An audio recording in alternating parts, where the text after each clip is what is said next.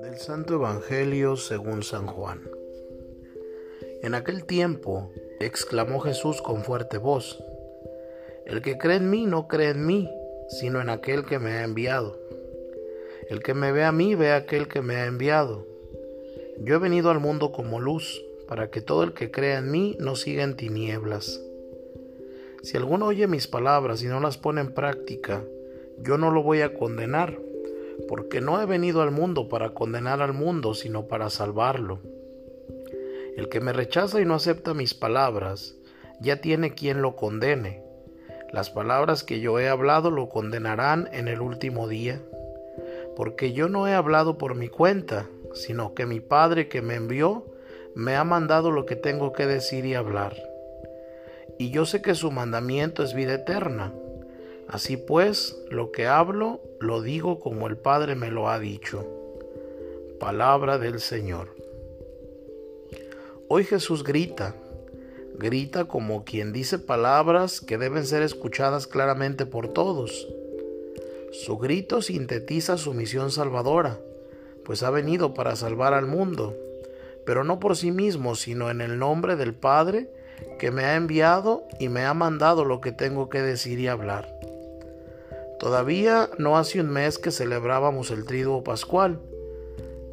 Cuán presente estuvo el Padre en la hora extrema, a la hora de la cruz, como ha escrito San Juan Pablo II.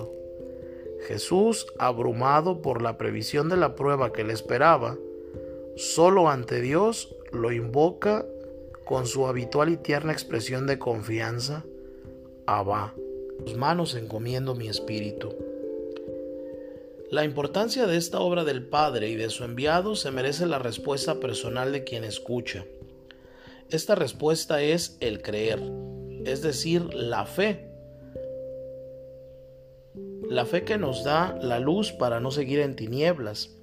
Por el contrario, el que rechaza todos estos dones y manifestaciones y no guarda esas palabras, ya tiene quien le juzgue, la palabra. Aceptar a Jesús entonces es creer, ver, escuchar al Padre. Significa no estar en tinieblas, obedecer el mandato de vida eterna. Bien nos viene la amonestación de San Juan de la Cruz. El Padre todo nos lo habló junto y de una vez por una sola palabra, por lo cual el que ahora quisiera preguntar a Dios o quiere tener alguna visión o revelación, no solo sería una necedad, sino que haría agravio a Dios, no poniendo los ojos totalmente en Cristo, evitando querer alguna otra cosa o novedad.